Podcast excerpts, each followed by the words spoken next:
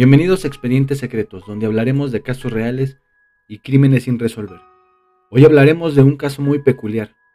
Se trata de una pareja de asesinos en serie que aterrorizó a México, específicamente al estado en la parte de Catepec. Una pareja que se conforma por Juan Carlos Hernández y Patricia Martínez. Los monstruos de Catepec es el nombre mediático de esta pareja vamos a empezar hablando un poco sobre el pasado infante de Juan Carlos. Y pasa que Carlos fue hijo de una madre soltera y durante su infancia sufrió de graves abusos por parte de ella. Según sus propias declaraciones solía vestirlo de niña y burlarse de él. Además de que llevaba a hombres a su casa y Juan podía escuchar y ver por medio de una cortina que separaba ambas camas, mientras su mamá sostenía relaciones sexuales con ellos. También dijo haber sido abusado sexualmente de niño por una mujer adulta que cuidaba de él mientras su madre salía a buscar clientes para prostituirse. Esta señora que estuvo a su cuidado abusó sexualmente de él en diversas ocasiones. Además, de que su madre también habría abusado sexualmente de él en varias ocasiones. Carlos, en su etapa de estudios, mientras él estaba en la escuela sacaba malas notas y él mismo relata que cuando tenía 10 años sufrió un traumatismo cranoencefálico muy grave al caer de un segundo piso por las escaleras, razón por lo cual, según declara, que mejoró notablemente su condición intelectual, yendo perfecto en la escuela y dándose cuenta de cosas que los demás niños no se daban cuenta. Y bueno, sabiendo esto es importante mencionar que cuando ya era mayor, durante su vida adulta, tuvo varios empleos, entre los que se cuenta fue mesero, pepenador y vendedor, entre otros varios empleos más, siendo incapaz de mantener un trabajo. También se enroló en el ejército donde estuvo adscrito al segundo batallón de cuerpos presidenciales, de donde desertó rápidamente, ya que le era difícil mantener una estabilidad. Ahora bien, es turno hablar un poco sobre Patricia. Ella por su parte provenía de una familia pobre, siempre fue sumisa y manipulable, también tenía un mal rendimiento escolar. Cuando ella tenía seis años, de edad fue violada por un primo y se refiere que a lo largo de su infancia ella nunca se sintió querida o amada y que ya de adulto buscaría el afecto de los demás, principalmente de hombres a través de una conducta sumisa. Tras su detención se determina que tiene un coeficiente intelectual muy limitada, rayando en la discapacidad intelectual. Según algunas fuentes dicen que llegó a ejercer la prostitución, pero este es un dato del que no se tiene certeza. Y bueno, es hora de dar a conocer cómo se conoce esta pareja. Pasa que en el 2018, cuando Patricia trabajaba como mesera en un restaurante en el Estado de México, Juan Carlos era un cliente que solía alardear en este lugar de tener mucho dinero y gastaba sumas considerables en ese establecimiento. Comenzaron a salir, Juan Carlos le confiesa a Patricia que trabajaba como asesino a sueldo para la mafia local, información que posiblemente haya sido falsa, pero como sabemos, Patricia no era muy inteligente y en vez de alejarse de este sujeto termina formalizando una relación con él y se mudaron juntos a una vecindad de Ecatepec. Procrearon cuatro hijos. Subsistieron vendiendo ropa, celulares, perfumería y comida. También solían recolectar aluminio y cartón, entre otras cosas, para venderlo a recicladoras. Era muy común ver a esta pareja transportando bolsas negras por la calle. Para sus vecinos ellos eran una familia normal. Y bueno, hemos llegado al momento de hablar de algunos de sus crímenes. Según declaraciones de Patricia Martínez, su primer víctima fue una mujer de 22 años de edad a quien engañaron mediante una oferta de trabajo le ofrecieron un empleo como trabajadora doméstica. Al estar en su casa, Hernández la condujo al baño, donde la sometió, violó y degolló. Mientras cometía la agresión, Martínez esperaba junto a sus hijos afuera de la casa. Posteriormente, Hernández descuartizó, carneó el cuerpo y Martínez cocinó la carne. La comieron como una pareja, como una familia normal. Su segunda víctima fue un adolescente quien era su vecino. Sufría de adicción a los solventes. Le engañaron ofreciéndole dinero y comida. Estando en su casa, Patricia la sometió y la ató. Juan Carlos la violó en el baño. La degolló y la diseccionó mientras Patricia esperaba en otra habitación con sus hijos. Tras quejarse porque había dejado el baño muy sucio por la sangre, Patricia cocinó pedazos de carne con chile y el resto se los dieron a los perros. Para el 2015 se mudaron de casa y asesinaron a la que según Patricia fue su tercer víctima, una antigua vecina a quien invitaron a su nueva casa.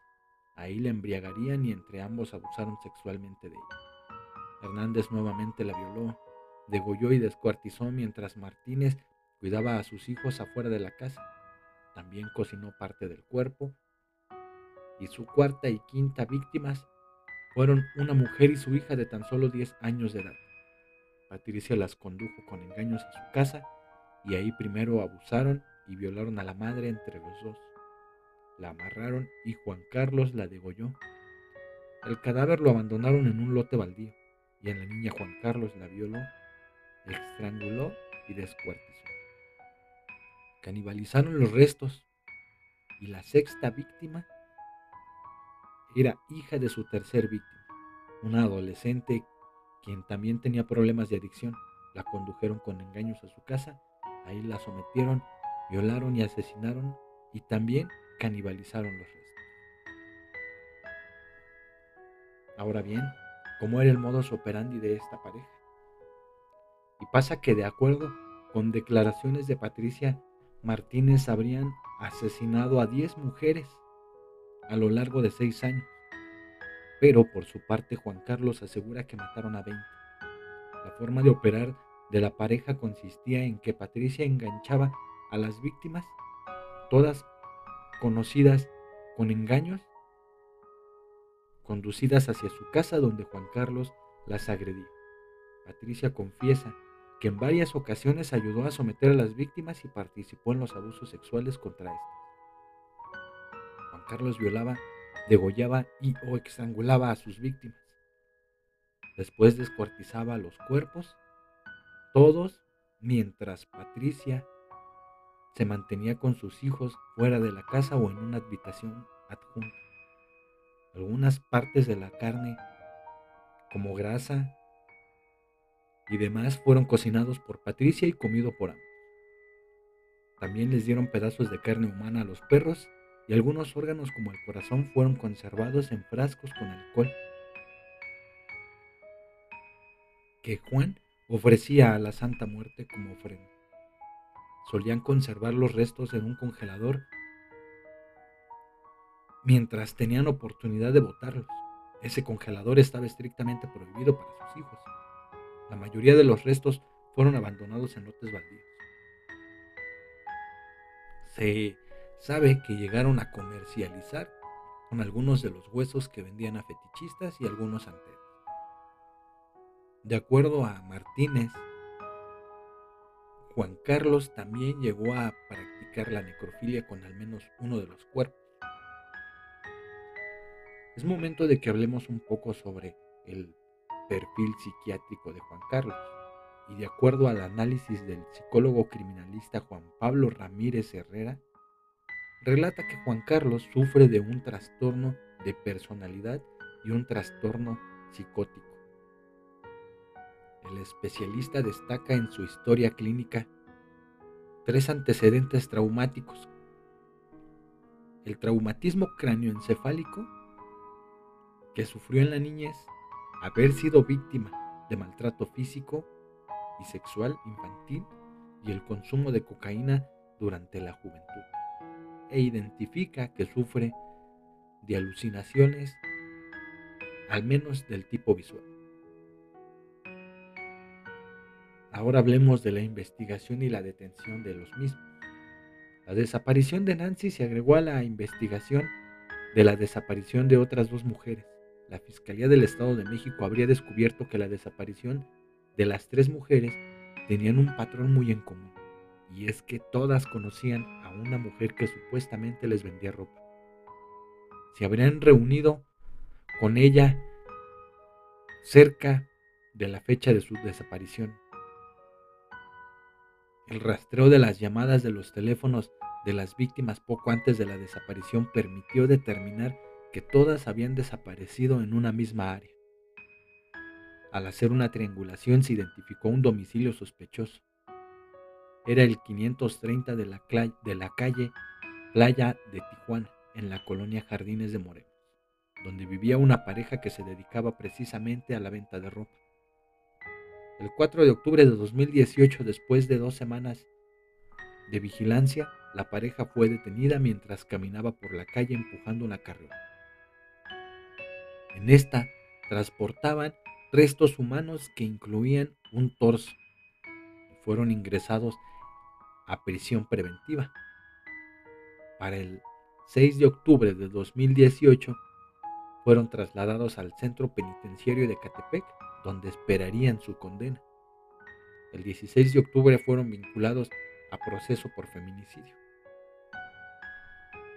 El 1 de octubre de 2019 cada uno de los asesinos habría recibido una condena de, de 327 años de prisión por ocho cargos de feminicidio, así como por otros delitos que incluía trata de personas en su modalidad de adopción ilegal y por inhumación ilegal de restos humanos. Y aún quedaban pendientes dos condenas más por cargos de feminicidio, se espera que su condena supere los 400 años de prisión. El 5 de diciembre de 2019 un juez anuló una de las sentencias que habían recibido por el delito de desaparición forzada de una de sus víctimas, por lo cual habrían recibido una condena de 30 años. Sin embargo, por el homicidio de esta misma víctima ya habían sido condenados a 40 años de prisión cada uno. Según declaraciones de la Fiscalía, ambos pasarán el resto de su vida en prisión. Y no cabe duda que la infancia que se le da a cada niño va a repercutir durante toda su vida. Aquí tenemos un claro ejemplo. Y es así como damos fin a este episodio de Expedientes Secretos. Síguenos en redes sociales y nos vemos el siguiente miércoles. Gracias.